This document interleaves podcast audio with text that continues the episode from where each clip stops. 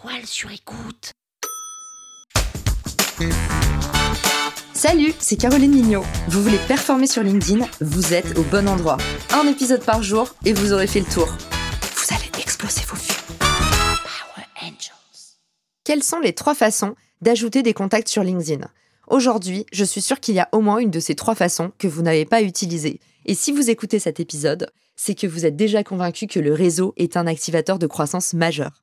La première façon d'ajouter des contacts, bah, c'est tout simplement d'aller dans l'onglet Réseau et d'utiliser la fenêtre Recommandations où l'algorithme va vous pousser, selon le réseau que vous avez déjà, des personnes que vous devriez rencontrer.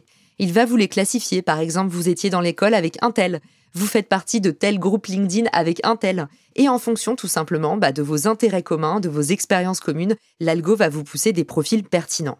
Deuxième façon d'ajouter des contacts sur LinkedIn, utilisez la barre de recherche pour avoir des résultats vraiment ciblés cette fois.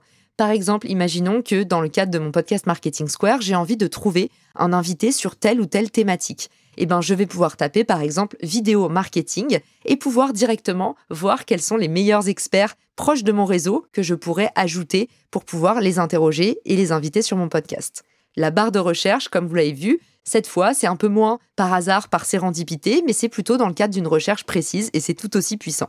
La troisième façon, c'est tout simplement d'importer vos contacts. Je ne sais pas si vous l'avez déjà fait, mais c'est un super hack. Pourquoi? Parce que vous allez avoir un meilleur taux d'acceptation. Si vous avez déjà été en contact avec cette personne via votre boîte Gmail ou Outlook, forcément, cette personne va voir votre visage, va vous reconnaître et vous avez beaucoup plus de chances qu'elle vous accepte. Bon, sauf si vous avez envoyé un email un peu sec, mais la bonne nouvelle, c'est qu'il est jamais trop tard et que ça vous donne une bonne excuse pour vous rattraper.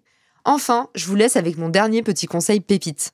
C'est super d'inviter les gens comme ça à rejoindre votre réseau parce que vous voulez faire grandir votre réseau, mais laissez-vous aussi la possibilité d'être surpris, laissez-vous la marge de manœuvre de pouvoir connecter directement sur les contenus qui vous intéressent.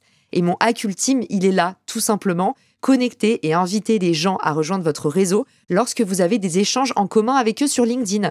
Et ça, on ne pense pas à le faire. Par exemple, est-ce que vous invitez déjà à rejoindre votre réseau toutes les personnes qui vont commenter vos posts, toutes les personnes qui interagissent avec vous dans les commentaires sur les posts des autres, ou tout simplement des personnes qui font mouche en laissant un commentaire qui vous va droit au cœur sur le post de quelqu'un d'autre? Appliquez ces petits conseils et vous allez voir votre réseau grandir fois 1000. Sur écoute.